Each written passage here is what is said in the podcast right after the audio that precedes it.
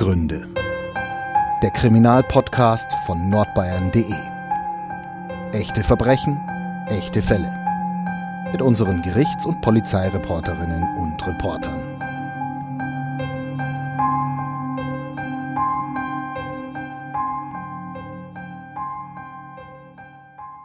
Herzlich willkommen bei Abgründe, dem True Crime Podcast von nordbayern.de. Heute ist der Alexander Brock wieder bei mir. Hallo Alexander. Grüß dich, hi Franzi. Und bevor wir loslegen, möchte ich noch ganz kurz was zu meiner letzten Folge sagen, die ich aufgenommen habe. Das ist die vorletzte. Das war, ging es um den Mord im Dampfnudelbeck. Da hat uns die Technik einen kleinen Streich gespielt und die erste Version war ganz schlecht anzuhören. Da habe ich mit zwei Kollegen aufgenommen, der eine links, der andere rechts. Ähm, die Folge haben wir nochmal neu äh, überarbeitet und nochmal neu hochgeladen. Also wer sich geärgert hat über die schlechte Qualität, entschuldigt vielmals und jetzt könnt ihr sie euch in besserer Qualität anhören. Okay, dann legen wir mal los mit unserem heutigen Fall. Und zwar sprechen wir heute über ein Verbrechen, das schon einige Zeit in der Vergangenheit liegt das bei vielen bestimmt auch in Vergessenheit geraten ist oder viele Nürnberger kennen die Geschichte gar nicht. Die ist aber sehr wichtig mhm. und deswegen sprechen wir auch heute drüber. Alex, erzähl doch mal, was ist denn am Tag des Verbrechens passiert? Das war der 26. Juni 1982. Abends entschloss sich ein Dachdecker, 26 Jahre alt, er heißt äh, Helmut Ochsner, entschloss sich äh, von, seiner, äh, von seiner elterlichen Wohnung in äh, Nürnberg-Röthenbach Richtung Innenstadt zu fahren mit seinem Wagen. Er parkte seinen Wagen in der Karthäuser Straße. Nur diese Straße, also man braucht gar nicht auf Google Maps gucken, diese Straße gibt's heute nicht mehr. Denn Jahre später wurde daraus die Straße der Menschenrechte, also gleich am Eingang des, des Germanischen Nationalmuseums.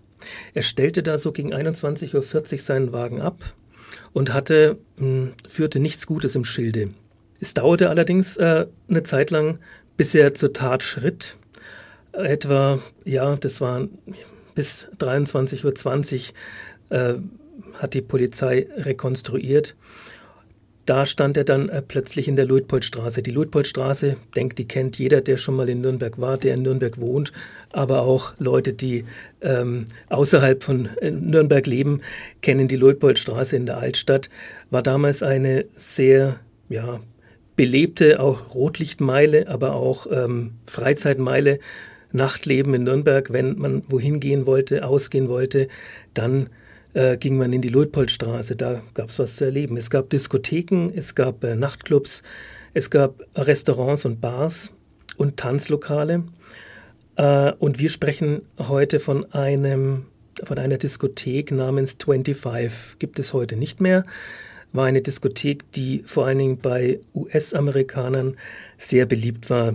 Zu der Zeit, also Anfang der 80er Jahre, äh, gab es noch in Nürnberg, aber auch in Fürth sehr viele US-Amerikaner. Es gab diverse Kasernen, äh, wo sie stationiert waren. Es gab aber auch sehr viele Zivilamerikaner hier in Nürnberg. Und das äh, 25 war ein beliebtes Tanzlokal, eine beliebte Disco. Weißt du, wo das genau ist? Also was ist da heute drin? Ähm, ungefähr. Also es ist, ähm, Burger King gibt es ja nun auch nicht mehr, äh, gegenüber gibt es so eine kleine Gasse, die zum neuen Museum da äh, hinführt, an diese, äh, an diese Glasfassade.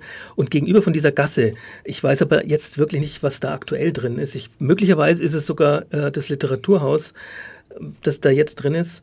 Und in diesem Bereich, also an dieser Flanke, war die Disco. Da ging es den Keller runter und das, wie so eine Disco halt nun mal auch einen Türsteher hat. Und äh, dahin hat sich eben Helmut Ochsner äh, begeben. Er hatte eine Tasche dabei und da hatte er seine Tatwaffen, die er dann später einsetzte, drin. Ich glaube, dass äh, da früher das Marilyn drin war. Ah, genau, Marilyn hieß es. Ja, genau. ja, ja, genau. Marilyn war da drin. Und jetzt heißt es, glaube ich, Society Nürnberg. Okay, bin ich raus. Ich bin schon ein bisschen älter, 52, äh, habe mich da schon lange nicht mehr aufgehalten. Ähm, aber Marilyn ist mir noch ein Begriff. 25, ja, von damals noch ein bisschen im Ohr. In jedem Fall äh, kam dort eben der äh, Helmut O an, Helmut Ochsner, und stand erstmal da so am Eingang rum, hat ähm, offenbar einen etwas merkwürdigen Eindruck auf den Türsteher gemacht. Der Türsteher stand da äh, nicht allein, ein US-Amerikaner stand neben ihm und äh, der Türsteher hat ihn dann gefragt, ob er denn jetzt rein will, ob er zahlen will oder ob er einfach wieder gehen möchte. Das war ein Satz und äh, er hat dann gar nicht reagiert, erstmal verbal, der Täter, sondern hat gleich in die in seine Gürteltasche oder in seine Umhängetasche, das war so ein Teil, das er sich umgehängt hat und hat äh, da äh, seinen Revolver rausgeholt, eine äh, Smith Wesson Magnum und hat äh, unvermittelt auf den äh, nicht auf den Türsteher, sondern auf den US-Amerikaner, einen Afroamerikaner, äh, geballert. Zwei Schüsse gab er ab und der Mann sank mit tödlich getroffen nieder, woraufhin es ein Riesenchaos gab erstmal und der 26-jährige Täter stürmte dann oder stürzte dann die Treppen runter in den Gastraum, also da, wo die Disco ist, da, wo die Bar ist und hat erstmal ein paar Schüsse auch auf die Tanzfläche abgegeben, traf da äh, noch niemanden, sah dann aber einen weiteren US-Amerikaner an einem Tisch zusammen mit einer Koreanerin, ähm, beides so Mitte 20 und hat sofort auch da das Feuer eröffnet und äh, Schüsse mit seinem Revolver abgegeben. Der US-Amerikaner, auch er starb äh, durch, die, durch die Schüsse. Die äh, Koreanerin äh, wurde schwer verletzt. Das ging alles, das sind äh, Sekunden gewesen. Es war alles in einem relativ kurzen Zeitraum, in dem diese Tat ablief. Ein äh, türkischer Kellner, Ali K., wird er genannt bei uns in den Medien, hat dann irgendwas gesagt, woraufhin der Täter aufmerksam wurde und seine Waffe in die Richtung von Ali K. dann gerichtet hat und geschossen hat. Oder sagen wir mal so, er wollte schießen. Es gab dann nämlich eine Ladehemmung. Diese Ladehemmung hat der Kellner ausgenutzt und ist auf den Täter zugestürmt und hat versucht, ihm diese Waffe zu entreißen. Es gelang auch. Der äh, Ochsner ging zu Boden, hat dann aber äh, weitere zwei Pistolen aus seiner Gürteltasche geholt. Eine ähm, eine Wehrmachtswaffe und dann noch eine Walter PPK und äh, hat auf den Türken geschossen, hat ihn schwer verletzt am Hals und an einem anderen Bereich äh, des Körpers.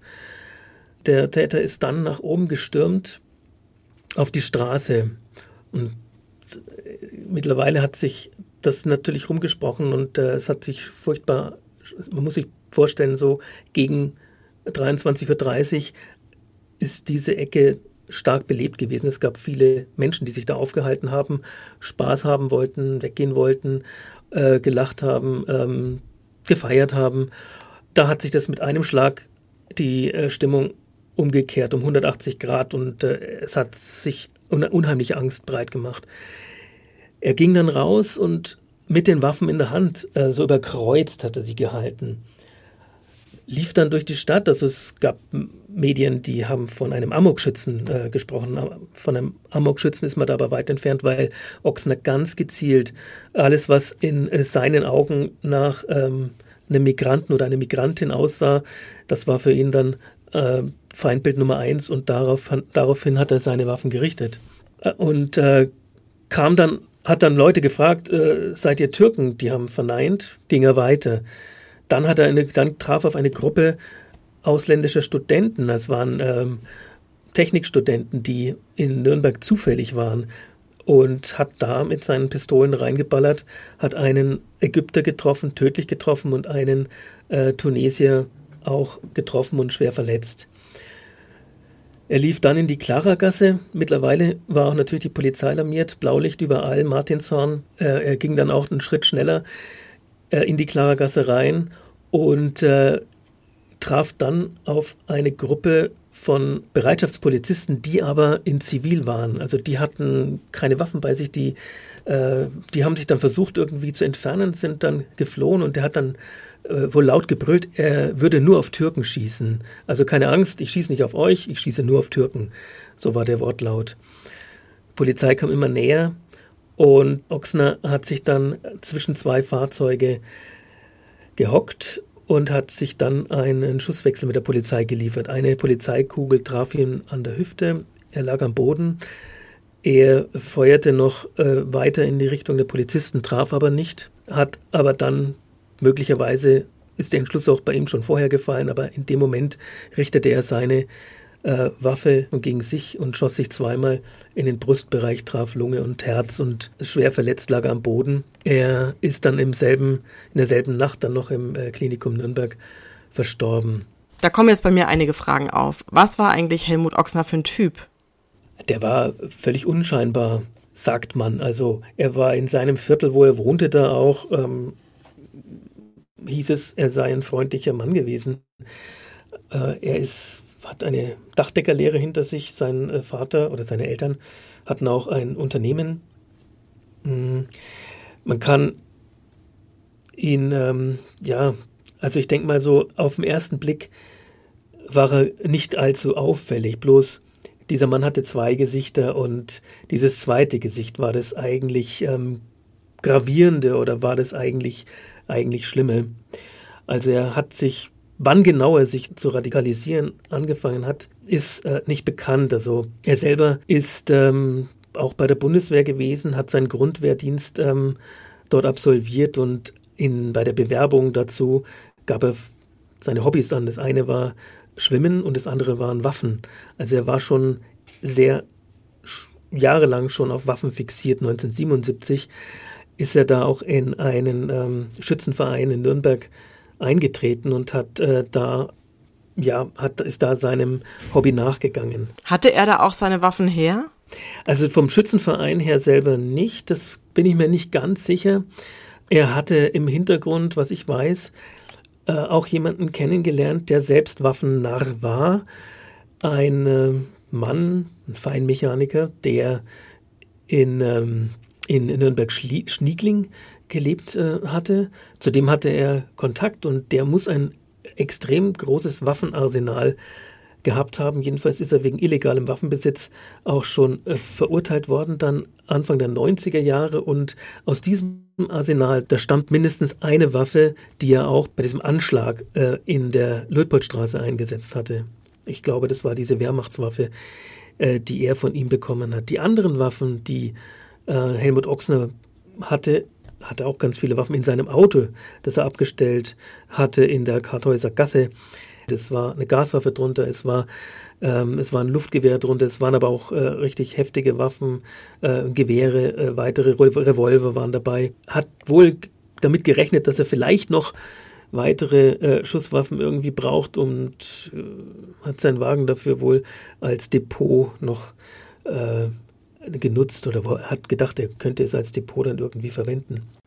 War Helmut Ochsner ein Einzeltäter oder hatte er Komplizen? Die Polizei kam in ihren Ermittlungen dann zu dem Schluss, November war, im November äh, 1982 waren die Ermittlungen abgeschlossen, kam die Polizei zu dem Schluss, dass äh, Ochsner Einzeltäter war. Ich habe mit äh, Rebecca Weiß gesprochen. Rebecca Weiß äh, bereitet gerade für das Memorium Nürnberger Prozesse eine Ausstellung vor, in dem dieser Fall Helmut Ochsner auch eine ganz große Rolle spielen wird. Und ich habe mit ihr ein Interview geführt und sie hat mir äh, da mal beschrieben, was es mit diesem Einzeltätertum im Falle Ochsner auf sich hat ist Ochsner zum Beispiel wirklich als Einzeltäter zu werten oder ist er doch Teil einer größeren Gruppe? Welche Rolle spielen denn Einflüsse, Inspirationen? Und da gibt es natürlich auch im Fall Ochsner Verbindungen. Also er verteilt ja auch Propagandamaterial sogar noch während seiner Tat, auch von ausländischen ähm, rechten Organisationen. Und das zeigt ja auch, dass dieses Netzwerk sich wirklich ganz, ganz weit spannt. Und im Fall Ochsner würde ich sagen, ist es wirklich sehr kompliziert, vor allen Dingen auch aus der Perspektive. Und ich glaube tatsächlich, dass das etwas ist, was bei ganz vielen rechtsterroristischen Fällen das Problem ist. Wann kann ich jemanden als Einzeltäter kategorisieren? Wann kann ich jemanden einer größer geordneten Gruppe zuordnen? Und da entstehen ja auch häufig dann Konflikte. Also es geht auch immer wieder gegen die Medien, gegen die Polizei, die, die Ermittlungen, ähm, dass da bestimmte Dinge nicht gesehen werden wollen. Für mich ist eigentlich gerade im Fall Ochsner das so runterzubrechen, ermittelt wurde da wahnsinnig viel. Ich konnte mir ja auch die Akten äh, im Staatsarchiv entsprechend angucken und ich war wirklich beeindruckt von der Vielzahl der Dokumente und der großen Weite der Ermittlungen. Also man hat da wirklich versucht, dieses Netz zu durchdringen, in welcher Form es auch immer sich dargestellt hat. Und natürlich war Oxner in ein größeres Netz in irgendeiner Form von Inspiration und Einflüssen eingebunden. Denn so eine Ideologie trägt man vermutlich nicht geschlossen in sich selbst alleine nur herum. Aber dann, wenn es darum geht, die Tat selbst zu betrachten, also hatte er wirklich konkrete Unterstützung in Form von jemanden, der ihm bei der Planung geholfen hat, jemanden, der ihm Waffen ähm, besorgt hat, also alle diese Dinge, die dann ganz praktisch sind, da kommen die Ermittlungen im Fall Oxner ganz klar dazu, dass er als Einzeltäter zu bewerten ist, dass er keine aktiven Mitwisser für seine Tat hat. Und ich glaube auch, dass das so ist, Nichtsdestotrotz ist er natürlich in ein größeres Netzwerk von Einflüssen eingebunden. Jetzt war der Helmut Ochsner zwar ähm, früher eher unpolitisch, dann hat er sich radikalisiert, er war aber ähm, strafrechtlich jetzt kein ganz unbeschriebenes Blatt. Einen Tag vor seiner schlimmen, blutigen Tat äh, gab es nämlich äh, vor dem Nürnberger Schöffengericht einen Prozess. Da war er der Angeklagte und ein, ein weiterer Täter. Da ging es um ja, äh, Telefonterror. Das waren Anrufe, rechtsradikale Anrufe, es wurden Homosexuelle, es wurden Juden, es wurden Politiker an, am Telefon übelst beschimpft. Und es ging wohl einige Wochen lang so, bis die Polizei dann in einem Fall mal eine Fangschaltung ähm, ans Telefon angeschlossen hatte, weil er hat ja seine Opfer ja mehrfach angerufen, also wie gesagt terrorisiert. Eines seiner Anrufopfer war der Arno Hamburger. Arno Hamburger war damals ähm, Vorsitzender der israelitischen Kultusgemeinde in Nürnberg. Und äh, der hat Ochsner dann am Telefon dann auch erkannt. Das Ganze führte dann eben zu einem Prozess. Und während der Verhöre und während der Ermittlungen hat Ochsner diese Taten auch zugegeben. Beide, also Ochsner und sein Mittäter, die saßen also nun auf der Anklagebank und äh, Ochsen hat aber kurz davor sein Geständnis wieder zurückgerufen. Also ist wieder zurückgerufen, hat gemeint, äh, die Polizei habe ihn unter Druck gesetzt bei den, bei den äh, Verhören und deswegen habe er ein Geständnis ähm, äh, abgegeben. Was die Richter dazu veranlasste, beide Fälle, also der Mittäter und Ochsner, diese ähm, Verfahren zu trennen. Man hat also gesagt, ähm, den Fall Ochsner den werden wir im Herbst weiter verfolgen. Es wurde da ein neuer Gerichtstermin angesetzt, um das Ganze sozusagen mit Zeugen und also aufzurollen. Und äh, sein äh, Mittäter äh, blieb aber dabei, also er hatte das auch zugegeben. Und sein Mittäter, der wurde äh, zu 15 Monaten Haft ohne Bewährung dann verurteilt. Man hat also diese beiden äh, Verfahren abgetrennt. Der eine kam in Haft oder war kurz vor der Haft und Ochsner war auf freiem Fuß und hat möglicherweise, das lässt sich natürlich alles nicht mehr äh, richtig ermitteln, äh, hat, war das sozusagen äh, der das Fass zum Überlaufen gebracht hat bei ihm und der hat den Entschluss möglicherweise an dem Punkt getroffen, jetzt schlage ich erst richtig zu, äh, ich, äh, ne, bevor ich wegen meinen Feindbildern in Anführungszeichen ins Gefängnis gehe, bringe ich mich um und vorher nehme ich ähm, eben auch noch ein paar meiner Feinde mit. Das ist aber alles nur Spekulation, Vermutung. Befragen konnte man ihn ja nicht mehr. Er hat sich selbst gerichtet und Ermittlungen liefen ja dann auch nur noch äh, wegen der Hintermänner. Äh, Ermittlungen werden ja in der Regel dann eingestellt, sobald der ähm, ja, der mutmaßliche Täter nicht mehr lebt. Also gegen Tote wird nicht ermittelt. Genau. Mir fällt da auch noch eine andere Parallele auf. Und zwar ein Täter, der einen rechtsradikalen Anschlag zu der Zeit verübt und sich dann ähm, selbst umbringt. Da gibt es noch einen anderen, der mir auffällt oder an den ich da denken muss, und zwar an den Attentäter vom Oktoberfest. Was der gleich hat mit unserem Helmut Ochsner, ist ja, dass sie beide Kontakte zur Wehrsportgruppe Hoffmann hatten, oder? Also das ist nicht ganz erwiesen. Gundolf Köhler war der Attentäter äh, des Oktoberfestes. Ähm, dieses Attentat ist im September 1980 gewesen. Und ähm, äh, da war klar, also da gab es auf jeden Fall eine Verbindung zur Wehrsportgruppe Hoffmann. Ganz kurz, Wehrsportgruppe Hoffmann war zu dem Zeit äh, so eine paramilitärische Einheit, die im Raum Oberfranken, also bei Forchheim, äh, sehr aktiv war oder ihren Sitz auch hatte. Und ähm, und äh, der Gundolf Köhler, der Attentäter vom Oktoberfest, hatte eindeutig Kontakte zur Wehrsportgruppe Hoffmann. Zumindest äh, gingen damals die Ermittlungsbehörden davon aus. Bei äh, Ochsner war das, war das nicht eindeutig. Also da äh, konnte keine Spur oder kein Nachweis geführt werden.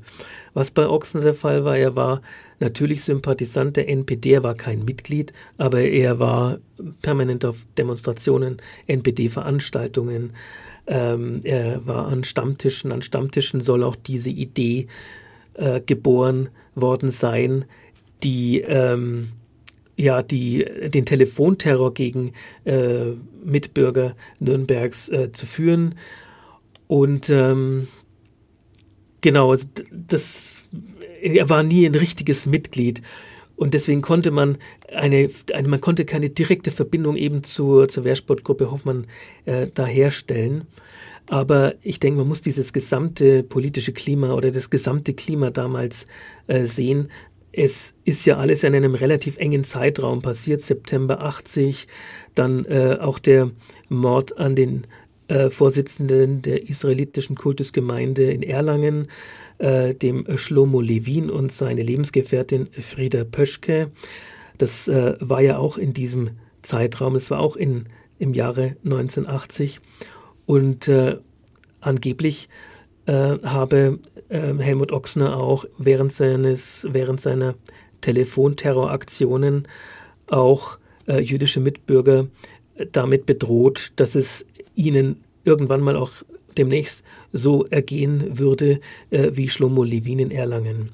Vielleicht sollte man da an dem Punkt mal auch erwähnen, dass wir einen Podcast schon gemacht hatten zu diesem Fall Schlomo Levin und Frieda Pöschke. Und zwar äh, nennt sich der, die Podcast-Folge Doppelmord in Erlangen. Das ist die Folge 21 unserer Abgründereihe. Wie hat sich Ochsner eigentlich radikalisiert? Sein Elternhaus teilte auf keinen Fall diese Einstellung. Das haben dann auch Befragungen und Ermittlungen ergeben dann im Nachgang. Beeinflusst wurde Ochsner durch seine Bekanntschaften, also durch wo auch immer er diese Bekanntschaften schloss, vielleicht im Schützenverein, später dann auch äh, in, in Sachen NPD an diversen Stammtischen. Da muss es irgendwie äh, Verflechtungen gegeben haben. Aber anders als ähm, anders als heute, da braucht man ja bloß ein paar Mausklicks, um sich äh, zu äh, ja, entsprechendes Material im Internet äh, herauszupicken. War es früher ja so, gab ja noch kein Internet damals, dass Dinge postalisch, also richtig per Brief oder per Paketpost dann verschickt wurden. Flyer zum Beispiel.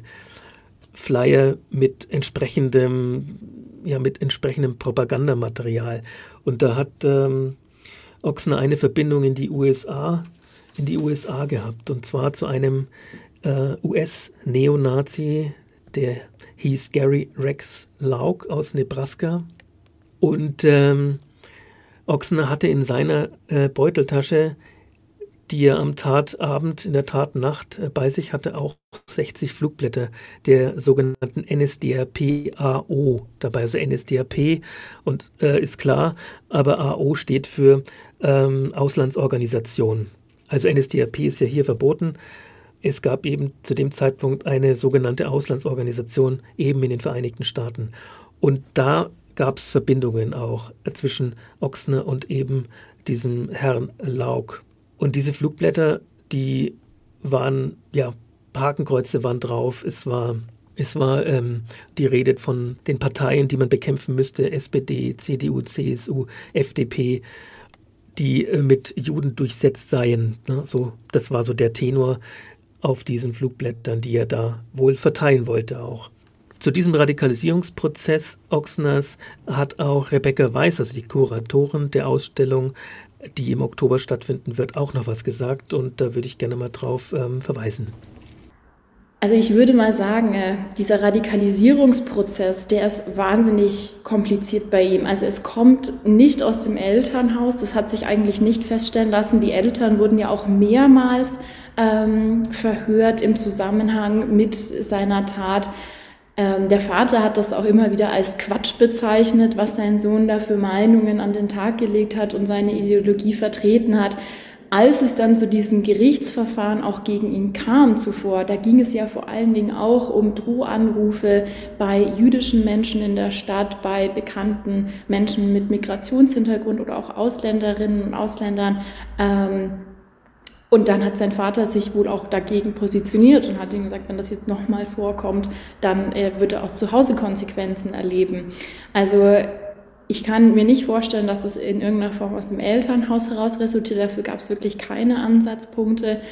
Ähm, und er hat dann tatsächlich auch bei verschiedenen Organisationen, Parteien Anschluss gesucht, die im entsprechend rechten Spektrum unterwegs sind. Also zum Beispiel bei der Jugendorganisation der NPD, aber auch dann über private Kontakte und er hatte, würde ich sagen, viele, einige Freunde, die entsprechend genauso gesinnt waren wie er. Für mich kam es aber ehrlich gesagt immer so vor, als ob Ochsner gerne ein Mitläufer gewesen wäre in dieser Ideologie, aber niemanden zum Mitlaufen gefunden hat. Also er ist immer wieder auch bei den Organisationen angeeckt ähm, die wollten dann auch schon nichts mehr mit ihm zu tun haben, weil er eben teilweise zu radikal unterwegs war. Ähm, und die haben sich ja dann auch in den Ermittlungen danach ganz stark von ihm distanziert und eben da ihre Kontakte sozusagen reduzieren wollen. Vielleicht ist das auch einer der Gründe, warum er dann zum Beispiel auch auf diese Auslandsorganisation zurückgegriffen ist, ähm, weil er eben hier nicht wirklich ja, Anschluss gefunden hat, Kontakte gefunden hat, die ihm in dieser ganzen Sache unterstützt hätten.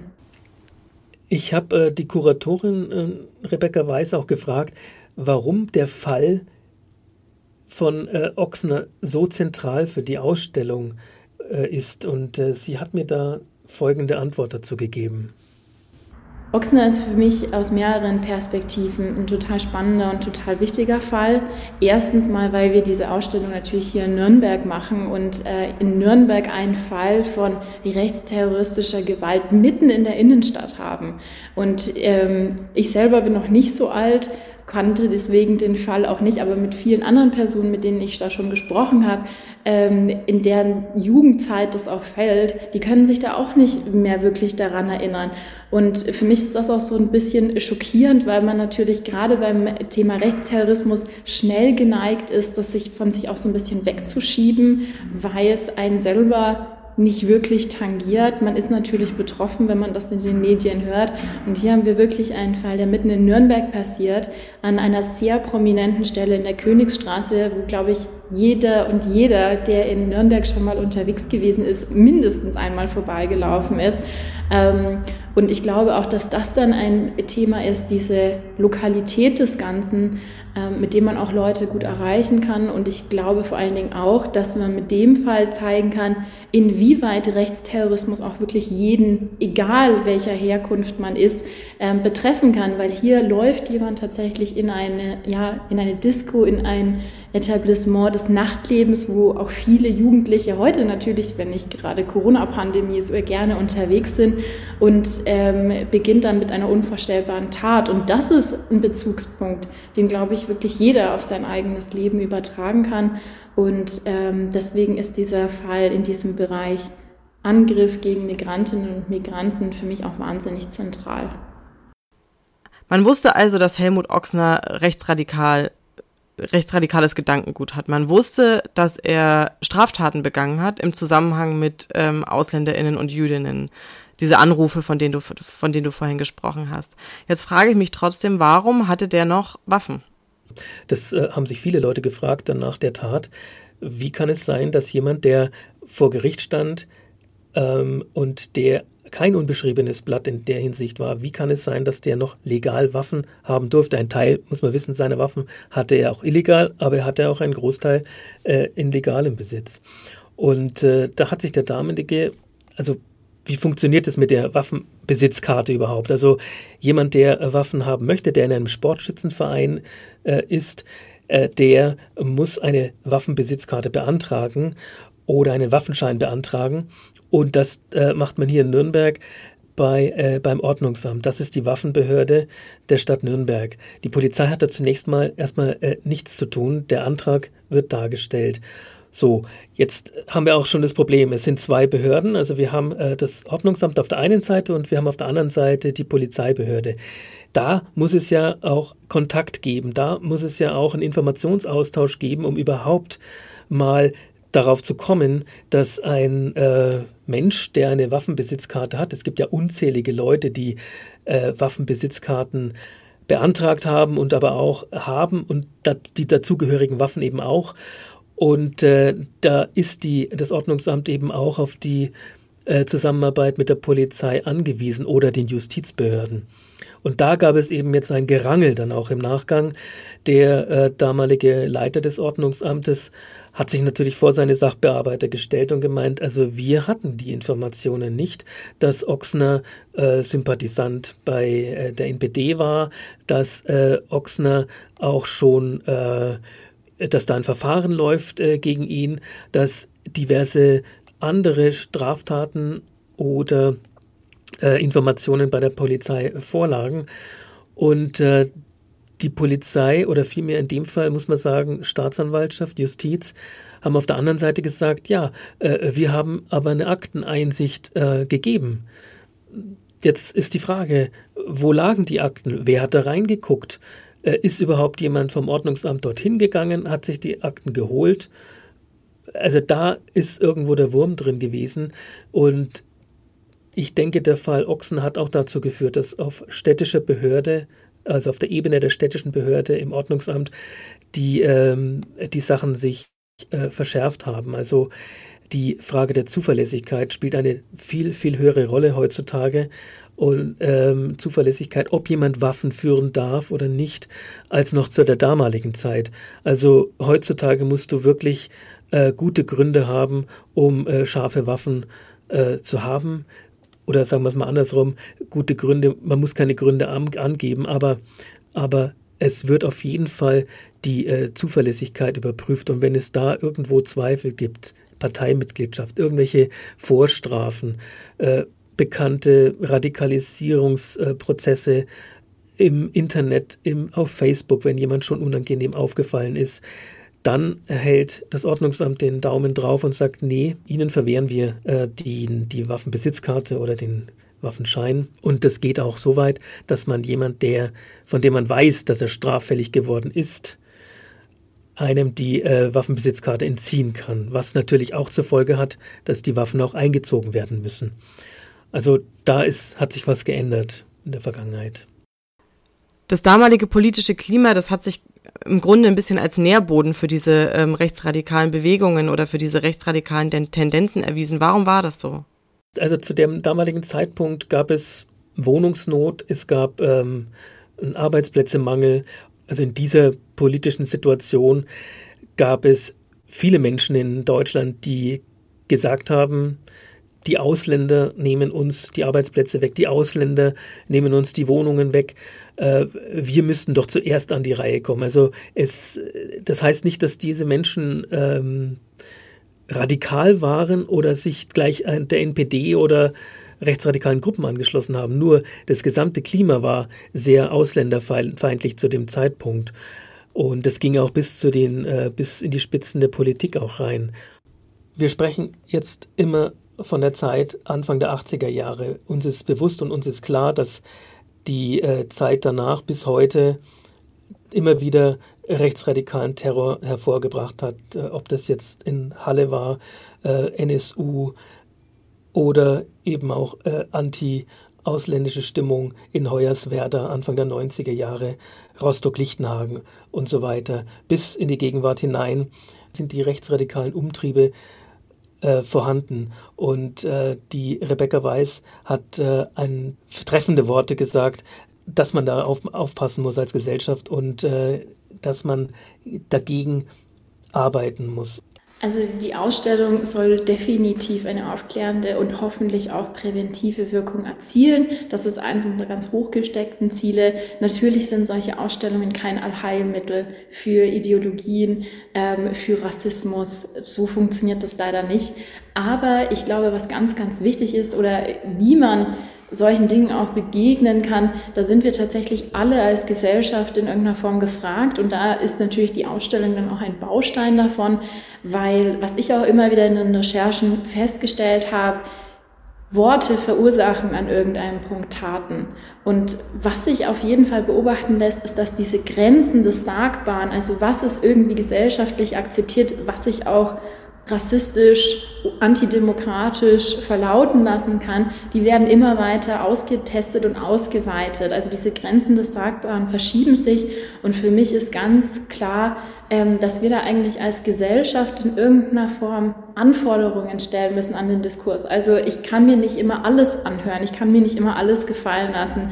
Und das ist etwas, finde ich, was auch jeder von uns im Alltag, im Privatleben tun kann, wenn ich jemanden höre, der entsprechende Parolen zum Besten gibt, dass ich dann sage, okay, stopp, das möchte ich nicht hören. Das ist etwas, was mir viel zu weit geht. Nein, danke.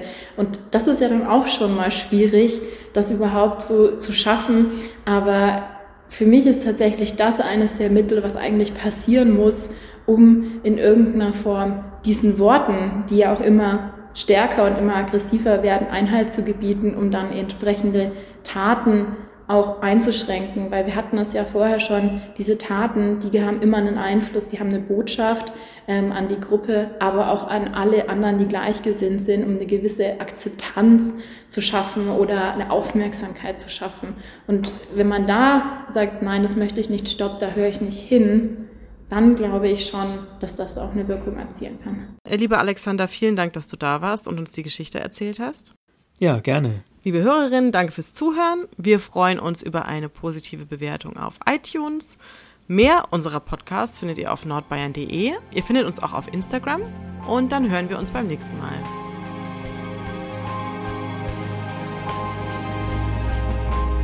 Mehr bei uns im Netz auf nordbayern.de